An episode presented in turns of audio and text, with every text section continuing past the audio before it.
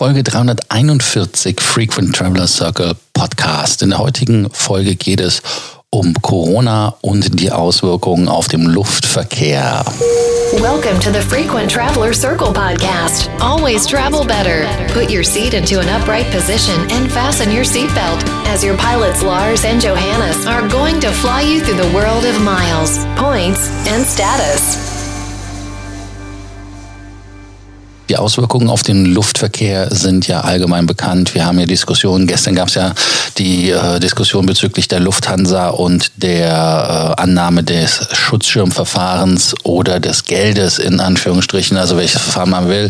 Es wird gekämpft, aber man weiß halt, die Lufthansa hat Probleme. Da gibt es jetzt ein paar Zahlen, sowohl von der IATA, aber auch von anderen Kappa und so weiter.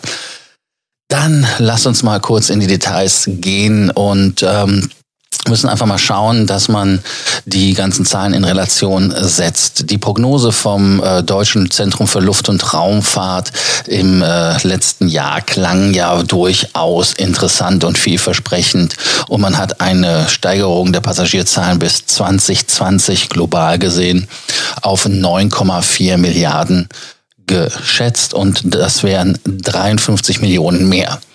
Und äh, ja, die letzten Jahre nahm es auch wirklich immer fortlaufend zu. In 2019 gab es knapp 47 Millionen, um ganz genau zu sein, 46,8 in 2018, also weltweite Flüge, ne? Äh, 45,5 Millionen Flüge in 18, in 2017 42,5 39,7 in 2016, in 5, 2015 37,8, 36,9 in 2014. Das hat IATA vermeldet. Ja, das ist krass, oder? Und dann gucken wir uns das einfach mal an, wie die Passagierzahlen in 2019 waren. Wer von euch schätzt denn, wer der Meister war, wer die meisten Passagiere in Europa befördert hat? Drumroll. Ryanair 152 Millionen, Lufthansa-Gruppe 145 Millionen, IHG, das ist äh, der Verbund von British Airways, ähm, dann ist es Aer Lingus und Iberia unter anderem und Level und weiß der Geier was, sind 118,3. Air France KLM 104 Millionen. EasyJet 97 Millionen. Turkish Airlines 74 Millionen. Und dann kommt Plot Polish Airlines mit 10 Millionen. Finnair mit 15 Millionen. Also alles sehr überschaubar. SAS hat 30 Millionen. Und dann kam der Virus, ne? Ja, da schauen wir uns das einfach mal an, was der Virus gemacht hat und der ganzen enthusiastischen und ich glaube auch heilen Gesellschaft der Fluggesellschaft, weil sie meinen, sie können machen, was sie wollen. Das geht weiter, so die Party geht und auf Attacke. Aber es gab dann Flugverbote und das war dann der März, wo die ersten ja schon den Sittich gemacht haben, Flyby, um da einen zu nennen. Pegasus hat minus 100 Prozent, die haben Flugverkehr eingestellt, kompletten März. Austrian Airlines 99, die haben ja gar nichts mehr gemacht. El Al 98. Selbst die Lufthansa hat 94, also minus 94 Prozent. Dann Aer Lingus minus 42, Weiderö minus 52 Prozent, SAS minus 85. Also das ist absolut dramatisch. Das hat natürlich eine Folge und das sind Arbeitsplätze. Und da muss man mal gucken, wie viele Arbeitsplätze da in Gefahr sind. Denn äh, in Spanien, das ist der Spitzenreiter, sind 750.000 Arbeitsplätze in Gefahr. In Deutschland sind es nur 400.000 in der nur in Anführungsstrichen im Vergleich zu Spanien. Türkei 427.000, UK, also Vereinigtes Königreich 402.000, Russland 330.000, Frankreich 318.000, Schweden 86.000, Irland 62.000. Das ist also absolut krass. Und wenn man sich dann die Entwicklung des weltweiten Flugverkehrs während der Corona-Krise anschaut und wir einfach mal sagen, okay, am ersten am ersten äh, dritten gab es, äh, gab es 167.470 Flüge. Dann Ende, also im sieben Tagesdurchschnitt, ne?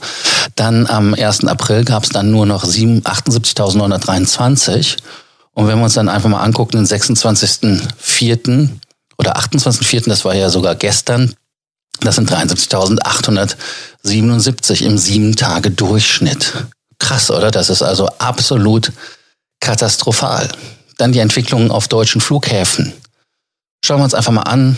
2019, da war noch alles Halligalli. Da gab es äh, die Passagierzahlen, die gegenüber dem Vorjahresmonat noch gestiegen sind, ein Prozent. Dann kam so ein bisschen der Knick. Dann kam Corona. Und ab 1. Februar rauscht es runter auf minus 4 und am 1. März minus 63 Prozent. Und im Moment können wir eigentlich fast davon ausgehen, dass es fast gar nichts mehr fliegt. Also es gibt nur einige Flüge, aber im Vergleich dazu ist das gar nichts. Was dann spannend ist, ist übrigens, äh, wie viel Geld haben die Fluggesellschaften? Und wenn man deren Liquidität abschätzt, dann können wir einfach mal gucken, wie es aussieht. Und äh, bei der Lufthansa zum Beispiel sieht es so, die können nur 17 Wochen aushalten. Wizz Air 144 Wochen, Ryanair 106, EasyJet 53, British Airways 31 und Norwegian 9. Die haben ja dieses Jahr schon bis 2020 machen wir nichts mehr, wir sind 2021 wieder da, aber das ist ein Todesurteil. Ich weiß nicht, wie seht ihr das, ähm, was da passiert? Die Quartalszahlen der Lufthansa auch absolut eine Katastrophe. Wir haben sie ja schon an anderer Stelle besprochen.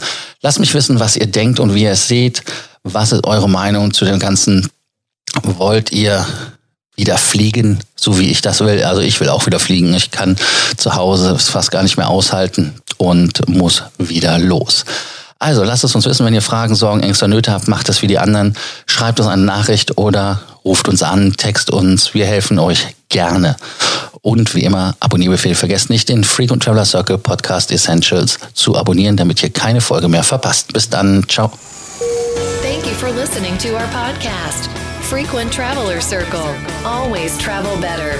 And boost your miles, points, and status. Book your free consulting session now at www.ftcircle.com now.